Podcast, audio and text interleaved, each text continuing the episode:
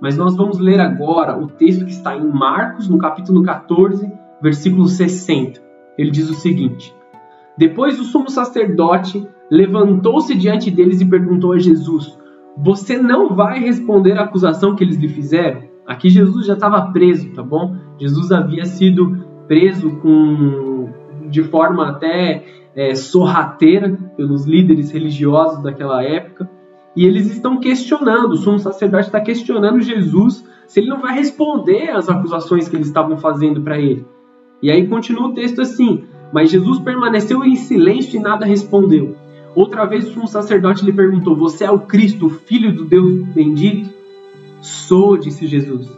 E vereis o Filho do Homem assentado à direita do Todo-Poderoso, vindo com as nuvens do céu.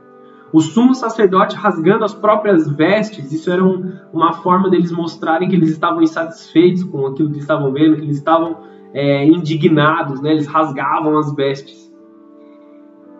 Até me perdi aqui porque eu fui explicar. O texto continua dizendo: Perguntou, por que precisamos de mais testemunhas? Vocês ouviram a blasfêmia, o que acham? Todos julgaram digno de morte. Então houve um consenso ali num tribunal sendo feito às escondidas, às escuras, e Jesus foi condenado às escondidas. Alguns começaram a cuspir nele, o texto continua dizendo. Vendaram-lhe os olhos e dando-lhe murros diziam: profetiza. E os guardas levantaram dando-lhe tapas. Estando Pedro embaixo, no pátio, uma das criadas do sumo sacerdote passou por ali. Pedro também estava meio escondido ali, entendeu? Ele não estava se mostrando como parte ali de Jesus. Ele, ele tinha ido ver o que estava acontecendo com Jesus, mas ele não estava junto de Jesus. Vendo Pedro aquecer-se, olhou bem para eles e disse: Você também estava com Jesus, o Nazareno? Contudo, ele negou, dizendo: Eu não conheço e nem sei do que você está falando. Então saiu para o alpendre. Quando a criada ouviu lá, disse novamente aos que estavam por perto: Esse é um deles. De novo ele negou. Pouco tempo depois, os que estavam sentados ali perto disseram a Pedro: Certamente você é um deles, você é Galileu. Ele começou a se amaldiçoar e jurar: Não conheço o homem de quem vocês estão falando. E logo o galo cantou pela segunda vez. Então Pedro se lembrou da palavra que Jesus lhe tinha dito: Antes que duas vezes cante o galo, você me negará três vezes. E se pôs a chorar. Isso aqui está escrito em Marcos, no capítulo 14, do versículo 60 ao 72. Pedro, ele foi alertado por Jesus que ele negaria Jesus, aí ele disse: Não, eu não vou negar, não vou te negar, Senhor, eu te amo. E houve um momento de dificuldade. Jesus foi preso, Jesus foi condenado. Pedro estava vendo tudo aquilo, tinha um monte de gente em volta na madrugada enquanto acontecia esse julgamento de Jesus, e eles começaram a questionar Pedro, começaram a pressionar ele, falava assim: "Você é deles, você fala como eles, você se veste como eles, você é Galileu". E aí ele dizia assim: "Não, não sou, não sou, não conheço". E ele diz aqui no texto, eu já vou explicar o porquê que é Pedro que está dizendo isso. Ele começou a se amaldiçoar e jurar. O livro de Marcos, muitos teólogos dizem que foi escrito por Marcos, João Marcos era o nome dele, mas ele foi narrado por Pedro. Marcos, ele apenas escreveu o que Pedro estava narrando. Então era o evangelho praticamente é, ditado pelo apóstolo Pedro. Então, Pedro ele conta de uma experiência que ele mesmo teve. Ele não, não é uma outra pessoa contando sobre o que aconteceu com o apóstolo Pedro. É Pedro falando de Pedro mesmo. E uma das piores experiências que ele teve, que foi a de negar Jesus. Ele se amaldiçoou, a Bíblia diz que ele se amaldiçoou enquanto ele negava Jesus. Quem melhor para dizer isso do que o próprio Pedro? Ele sabia o quanto estava custando para ele ali é, negar Jesus. Ele sabia muito bem aonde havia errado. O cristão verdadeiro, ele sabe assumir as suas responsabilidades. Tem gente que ainda tem a moral de culpar os galos, né? Ah, eu não consigo porque ninguém me dá oportunidade, é difícil por causa da minha condição, o lugar onde eu vivo, eu não tenho ninguém para fazer junto comigo, eu não tenho ninguém para segurar na minha mão, eu não tenho ninguém para me levar, não tenho ninguém para me buscar. Muitas pessoas inventam 500 milhões de desculpas para não fazer aquilo que elas sabem que elas deveriam fazer, que elas sabem que elas deveriam se dedicar na presença de Deus. Pedro não foi condenado porque o galo cantou, mas por causa da sua atitude, da sua escolha. E Você provavelmente ouviu um título de um livro que fala que a culpa é das estrelas. Só que nesse caso, a culpa não é das estrelas, a culpa é minha. Existe um, uma forma na, na mídia hoje em dia, nos filmes, nos livros, em todas as coisas, que tentam colocar a culpa em outras coisas a não ser a nossa própria decisão. Nós temos que aprender a entender o peso das nossas próprias decisões. Muito daquilo que nós estamos colhendo, se não 100% daquilo que nós estamos colhendo, é fruto do que nós plantamos anteriormente. Mais dia, menos dia, a conta chega. Aquilo que tem que acontecer vai acontecer. O que você precisa fazer é saber como está o seu plantio, aonde estão as suas decisões. Não culpe os outros por decisões que você tomou. Não culpe a, a sociedade, não culpe o, a, a, casa em que você nasceu, a família em que você foi criado, o bairro onde você mora, a cidade onde você está. Não culpe transporte público, oportunidades de emprego. Aquilo que você busca, você encontra na presença de Deus. Vamos seguir adiante nessa, nessa mensagem aqui. A seguir a Jesus, é, é, é, a seguir a Jesus é uma decisão individual. É algo que só você pode fazer por você mesmo. Ninguém pode fazer por você. Você não é salvo porque o seu, por exemplo, o seu marido ama Jesus e vai à igreja, então você vai ser salvo. Você não é salvo porque a sua irmã vai à igreja e ora por você. Você é salvo porque você tem um relacionamento individual com Jesus. Essa é a realidade bíblica. Pessoas podem te ajudar, pessoas podem te convidar, te trazer palavras de consolo, de ânimo, mas a caminhada é sua. Não ignorem aqueles que com todas as forças tentam te ajudar. Eles simplesmente não querem que você viva uma vida destruída, uma vida de, de tristeza. Por isso que eles insistem, por isso que eles te chamam para ir para a igreja, te chamam para ir para o culto, te chamam para estar tá na presença de Deus. É, não chame os seus pastores e líderes de chatos, porque eles estão fazendo o trabalho deles, amém? É, eu sei que nesse caso aqui eu sou um pastor e eu estou ministrando para minha igreja, mas não chame seus pastores de chatos. Nós, estamos, nós só estamos fazendo o nosso trabalho e tentando impedir que você vá para o inferno, amém? Estou sendo bem sincero aqui no que eu estou falando, estou até rindo, porque é uma realidade. Você sabe qual é a, a realidade dos últimos dias? Jesus ele está voltando, tá bom? É, muitas pessoas disseram isso por muito tempo e talvez até por pelo muito se falar essa frase, ela já perdeu a sua significância. Mas na boa, olha para as coisas que estão acontecendo ao, ao seu redor. Olha para a política, olha para os rumores de guerra que estão vindo olha para a saúde, para a área da saúde, para a área da educação. Assim, dificilmente as pessoas concordam até em reunião de condomínio. Olha que situação que a gente chegou. Olha quanta discórdia, quanta destruição, quanta manipulação. É, notícias e notícias aparecendo na mídia somente feitas para destruir tudo aquilo em que você crê. Notícias que trazem medo ao seu coração, que trazem tristeza ao seu coração. E igrejas com as, com as portas fechadas na época do Natal? Será que a gente não, será que a gente não está com um problema mesmo na nossa sociedade? O momento em que a maior parte dos cristãos se volta ao Senhor, principalmente na época do Natal, para celebrarem a presença do Senhor Jesus, as igrejas estão fechadas. Que situação que a gente está vivendo?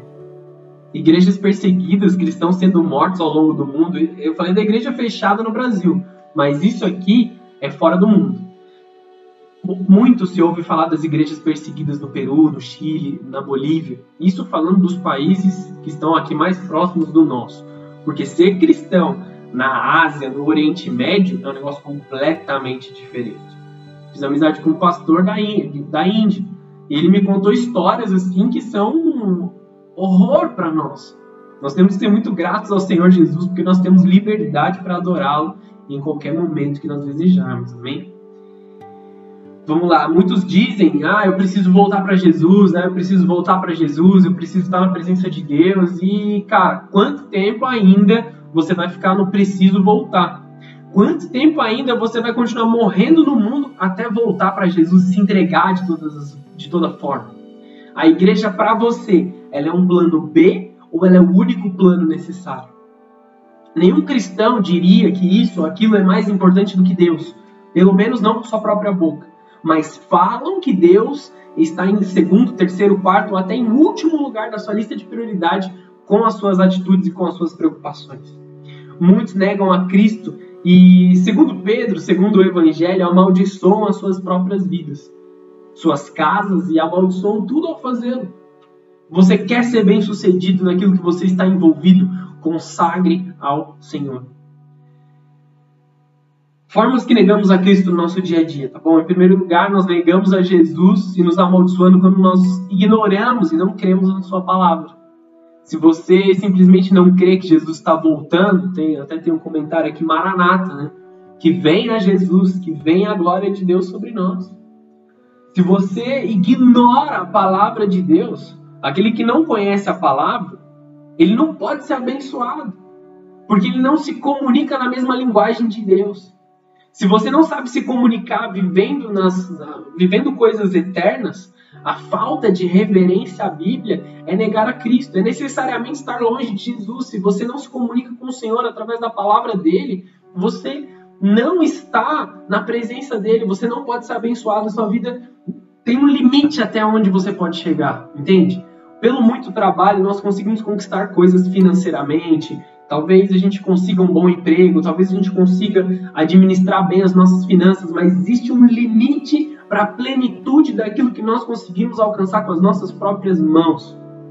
Muitos dizem, eu tenho fé, mas não preciso ler a Bíblia. E aí eu te pergunto, você tem fé em quê? Negamos a Jesus e nos amaldiçoamos quando não abrimos mão, é, desculpa, quando abrimos mão de estar na igreja, na casa do Senhor. Deus sempre se faz presente nos momentos em que separamos para encontrá-lo e porque achamos nós que podemos faltar no compromisso. Se estamos debaixo de uma cobertura espiritual, se estamos debaixo de uma igreja, nós precisamos nos dedicar a servir e estar presentes com reverência a Cristo. Isso eu falo para aqueles que sabem a importância da igreja. Muitos dizem que se reverenci, que reverenciam a Deus. Ah, eu amo a Deus, eu respeito a Deus, mas é, eu não me, me dou ao trabalho de respeitar homens, de ouvir as pessoas. Eu não acredito nos homens, eu acredito somente em Deus. Deus ele age através de homens para te abençoar, para te fazer prosperar. Foi Deus quem planejou a igreja da forma que é a igreja. Deus quem planejou se comunicar conosco dessa forma. E aí muitos dizem: "Ah, eu sou a igreja". A Bíblia diz que eu sou a igreja. Querido, entenda uma coisa você em comunhão com outros cristãos, caminhando na mesma missão que Cristo Jesus, você é uma igreja. Mas você sozinho, você não tem a capacidade de ser igreja. A igreja é o corpo de Cristo na terra. Você pode ser somente um membro. Em, em 1 Coríntios fala sobre isso. Você pode ser simplesmente uma orelha fora do corpo. Você não tem é, poder nenhum fora do corpo. Qualquer membro fora do corpo, ele apodrece. Se você retira uma parte do seu corpo, ele vai apodrecer, enquanto o seu corpo continua vivo, sentindo falta do membro do corpo.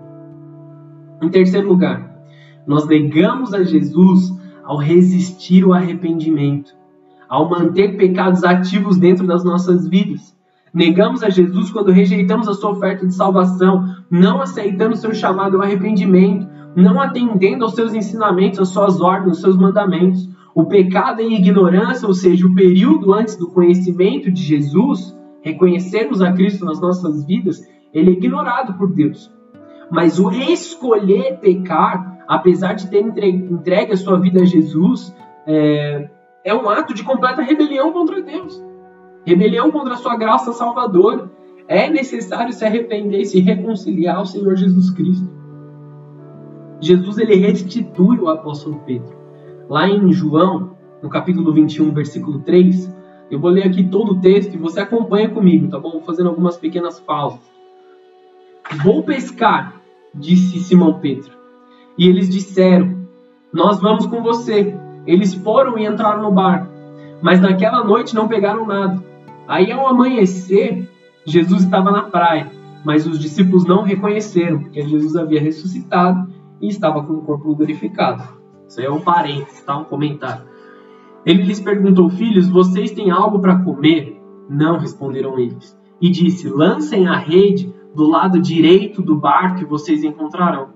Eles a lançaram e não conseguiam recolher a rede, tal era a quantidade de peixes. O discípulo a quem Jesus amava, que era João, disse a Pedro: É o Senhor. Simão Pedro, ouvindo isso, disse: Ouvindo isso, vestiu a capa, pois havia tirado, e lançou-se no mar. Os outros discípulos vieram no barco, arrastando a rede cheia de peixes, pois estavam a, apenas a cerca de 90 metros da praia. Quando eles desembarcaram, viram ali uma fogueira e peixes sobre brasas e um pouco de pão. Disse-lhe Jesus: Tragam alguns dos peixes que acabaram de pescar. Simão Pedro entrou no barco arrastou, e arrastou a rede para a praia. Ela estava cheia, tinha 153 grandes peixes. Embora houvesse tantos peixes, a rede não se rompeu. Jesus lhe disse: Venham comer. Nenhum dos discípulos tinha coragem de perguntar quem és tu, porque eles sabiam que era o Senhor. Jesus aproximou-se, tomou o pão e deu a eles, e tendo, tendo feito o mesmo com o peixe. Esta foi a terceira vez que Jesus apareceu aos seus discípulos. E também perdi aqui. Essa foi a terceira vez que Jesus apareceu aos discípulos depois que ressuscitou dos mortos. Depois de comerem, Jesus perguntou a Simão: Simão, filho de João, você me, você me ama realmente mais do que esses? Disse ele. Sim, Senhor, tu sabes que eu te amo. Disse Jesus: Cuide dos meus cordeiros. Aí, novamente, logo, logo na mesma conversa, Jesus disse: Simão, filho de João, você realmente me ama? E ele respondeu: Sim, Senhor, tu sabes que eu te amo. E disse Jesus: Pastorei as minhas ovelhas. Pela terceira vez ele disse a Simão: Simão, filho de João, você me ama? E Pedro ficou magoado por Jesus ter lhe perguntado pela terceira vez se ele amava. E lhe disse: Senhor, tu sabes de todas as coisas e sabe que eu te amo. E Jesus lhe disse: Cuide das minhas ovelhas. Digo-lhe a verdade: quando você era mais jovem, você se vestia para onde é, vestiam. Desculpa, vou ler de novo aqui. Digo-lhes a verdade: quando você era mais jovem, vestia-se e ia para onde queria, mas quando for velho, estenderá as mãos e outra pessoa o vestirá e levará para onde você não deseja ir. Jesus disse isso para indicar o tipo de morte que Pedro iria glorificar a Deus. Então ele disse: siga-me. Você já vai entender essa última parte. Como Pedro morreu? Ele morreu como Marte. Ele morreu pregando, pregado em uma cruz em semelhança ao seu Salvador, mas com uma pequena diferença. Ele foi pregado de ponta cabeça na cruz, porque ele se dizia indigno de morrer exatamente como seu Senhor morreu. Ele não teve medo nenhum de morrer como um mártir. Ele morreu glorificando a Deus, ele morreu adorando a Deus em uma cruz. Como que homens normais fariam isso?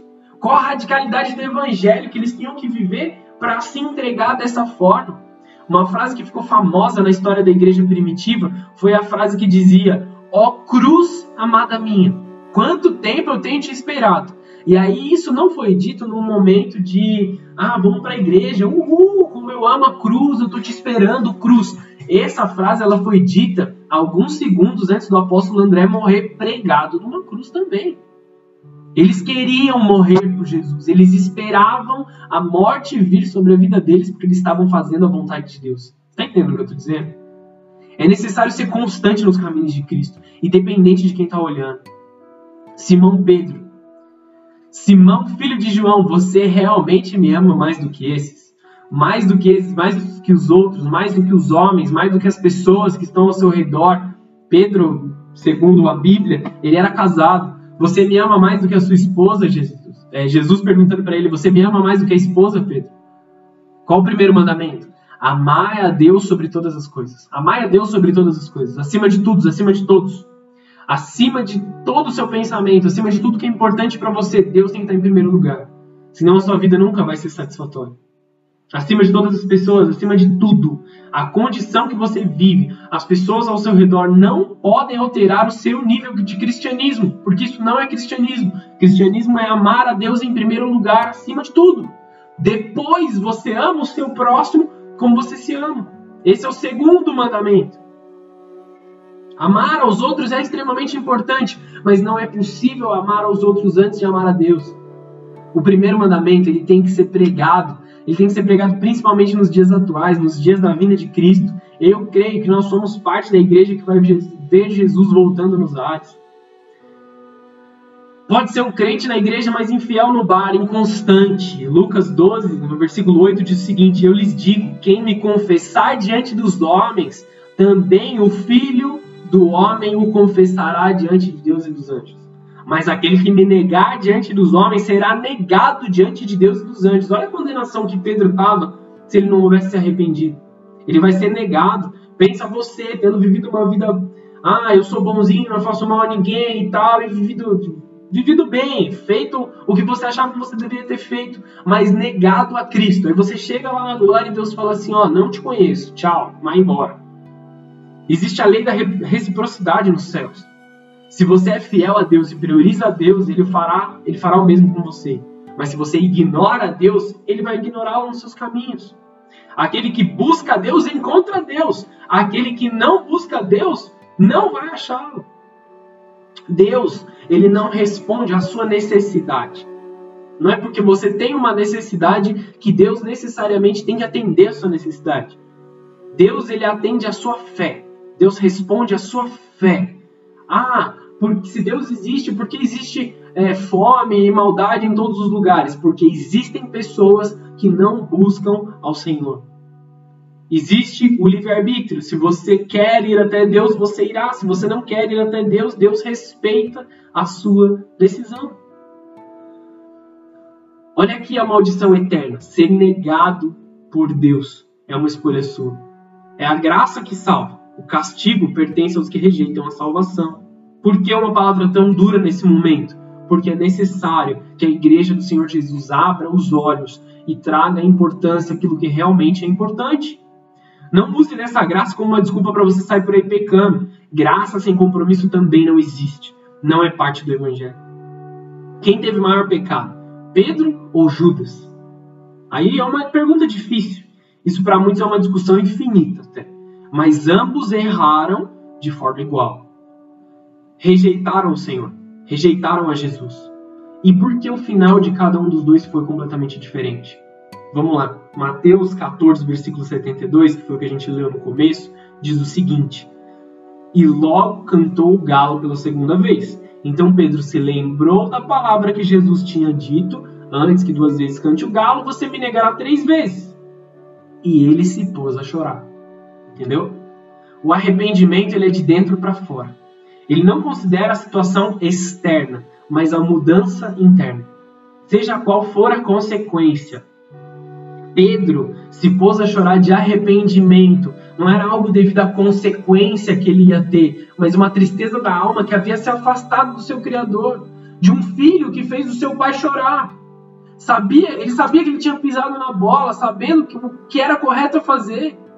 Ele sabia que o certo era ir lá e assumir que ele era cristão, mas ele negou a Jesus. O arrependimento é efetuado pelo Espírito de Deus, mas ele o faz em nós através de nos levar a meditar no mal do pecado, que é nos afastar de Deus. Podemos imaginar o que Pedro pensou e sentiu nesse momento. Ele considerou no seu coração que havia negado o seu Criador.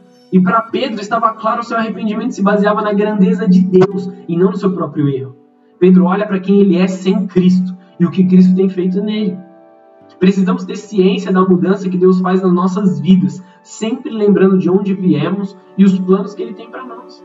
Ele se lembrou das promessas de Deus para sua própria vida e o que Deus pensava dele e como ele tratou todo esse amor. Ele lembrou de como era tratado de forma única e especial por Jesus, de ouvir os segredos dos céus, de participar das grandes obras de Deus. Ele se lembrou que Deus havia avisado ele para não cair, porque Deus sempre nos avisa sempre nos dá mais uma chance. Antes que consumemos o pecado e assumamos a consequência. Deus nos avisa com sussurros do Espírito Santo. Acima de todas essas coisas, Pedro se lembrou dos seus votos para com Deus. Pedro disse que não erraria. Quantos votos são feitos em momentos que está tudo bem? Em momentos de alegria, ah, Deus, eu nunca mais vou te abandonar. Senhor, eu quero estar na sua presença para sempre. A gente canta músicas bonitas e faz as coisas bonitas. Só que quando o problema vem, o primeiro a abandonar é Jesus. Quando a dificuldade vem, quando a situação vem, quando a pandemia acontece, quando a crise no mundo acontece, o primeiro lugar que a gente deixa de lado, a primeira pessoa que a gente deixa de lado é Deus, quando a gente deveria fazer completamente o contrário. A culpa não é de Satanás, a culpa também é das suas próprias escolhas. Muitos também é, culpam a Satanás, ah, a tentação é grande demais, ah, as coisas são difíceis demais. Só que você que escolhe. Atos 3,19 Arrependam-se, pois, e voltem-se para Deus, para que os seus pecados sejam cancelados. Sabe quem disse essa frase em Atos 3? Pedro. Pedro venceu a barreira do seu próprio erro, recebeu o perdão de Jesus e viveu para dizer essa frase escrita em Atos. Ele se arrependeu verdadeiramente foi cheio do Espírito Santo.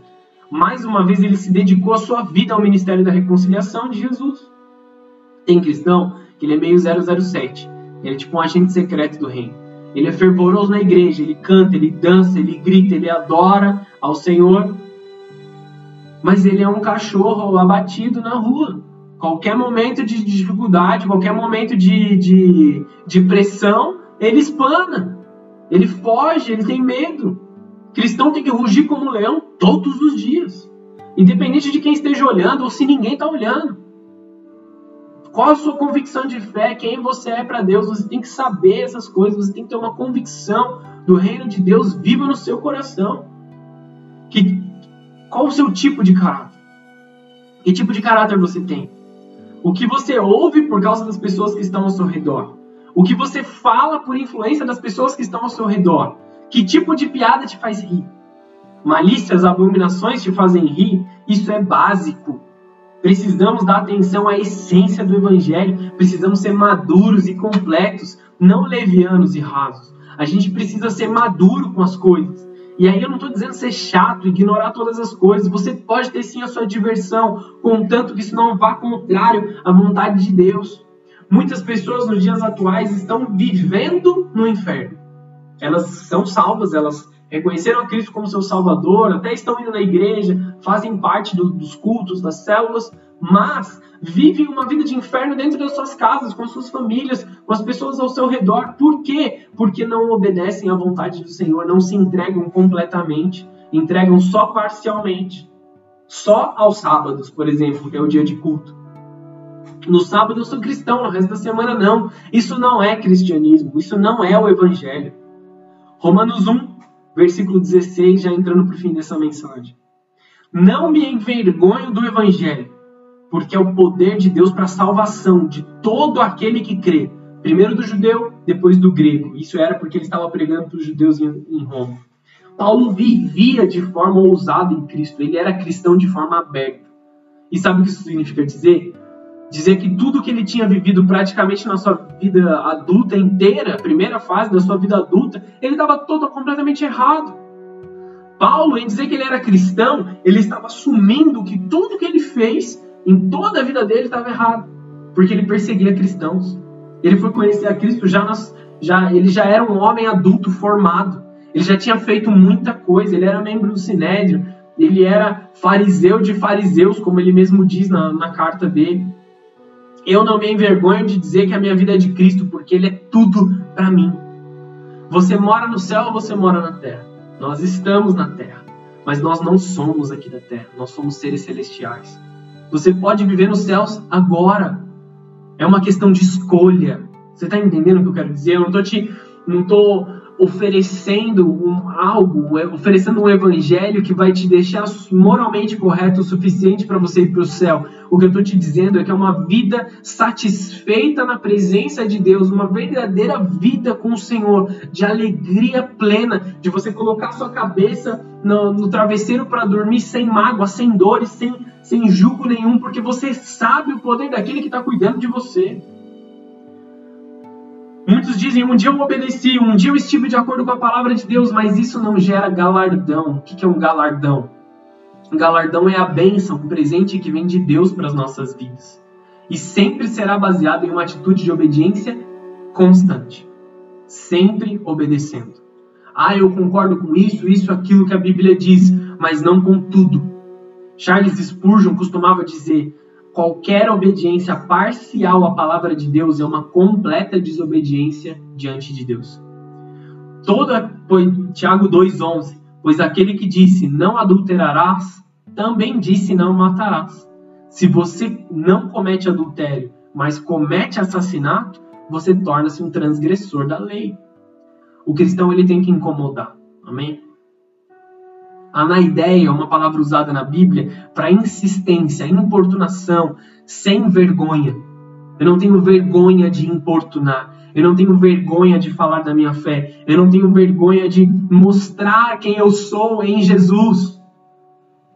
Muitos cristãos se, se, se, se sentam em seus escritórios e permitem que as pessoas incrédulas ao seu redor descaradamente falem de más coisas ao seu redor e ficam falando na sua orelha. E os pecadores em torno de nós dominam as discussões com palavras doentias e a gente simplesmente aceita. Paulo vivia isso quando dizia que não se envergonhava do evangelho e confrontava, combatia, não permitia que as outras coisas entrassem no seu ouvido. Precisamos, precisamos seguir o exemplo de Paulo, viver o evangelho, pregar o evangelho, se orgulhar de obedecer o Filho de Deus. Um genuíno Filho de Deus atuante, cheio da glória de Deus, não um cachorrinho escondido no canto de uma sala. Lucas 11:5 diz o seguinte: Então lhes disse: Suponham que um de vocês tenha um amigo e que recorra a ele à meia-noite e diga: Amigo, empreste-me três pães, porque um amigo meu chegou de viagem e não tenho nada que lhe oferecer. E o que estiver dentro responda: Não me incomode, a porta já está fechada os meus filhos estão deitados comigo. Não posso me levantar e te dar o que me, o que me pedes. Então eu lhes digo: embora ele não se levante para dar-lhe o pão, porque o seu amigo, por causa da importunação, ele se levantará e lhe dará tudo o que precisar. Por isso eles digam: peçam e lhes será dado, busquem e o encontrarão, batam e a porta será aberta. Tudo que todo o que pede recebe, todo o que busca encontra, e aquele que bate a porta será aberta. Nós precisamos viver dessa forma, insistentes, perseverantes, continuamente batendo na porta até que ela se abra, continuamente evangelizando, continuamente ensinando, continuamente obedecendo a Deus, fazendo a vontade dele. Se as coisas estão ruins para você, continue a orar. Se a sua bênção não chegou, se a doença bate na porta da sua casa, continue a orar, continue a bater. Se as coisas estão ao seu redor, estão sendo destruídas, continue, continue a orar, continue a buscar, continue a ir atrás de Deus. Aquele que busca, encontra.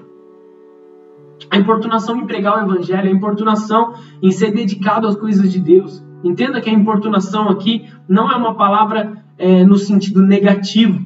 É um incômodo causado pelo seu estilo de vida santificado. Precisamos nos manter firmes, insistentes, pregando a tempo e fora de tempo, a todo momento. Essa é a força que tem que te mover. É, essa é a ideia que tem que te mover. Não se envergonhe, seja corajoso e deixe a sua luz brilhar.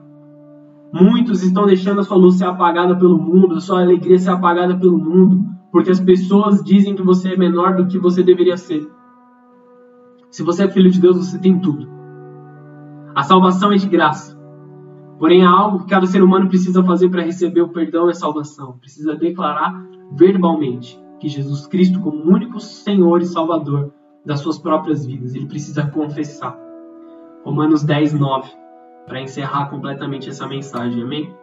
A saber, se com a tua boca confessares que o Senhor Jesus e em teu coração creres que Deus o ressuscitou dos mortos, você será salvo, visto que com o coração se crê para a justiça e com a boca se faz confissão para salvação. Você precisa falar com a sua boca, você precisa confessar o Senhor, você precisa abrir o seu coração ir até a presença de Deus confessar os seus pecados, pedir perdão e se entregar ao amor de Jesus. Amém?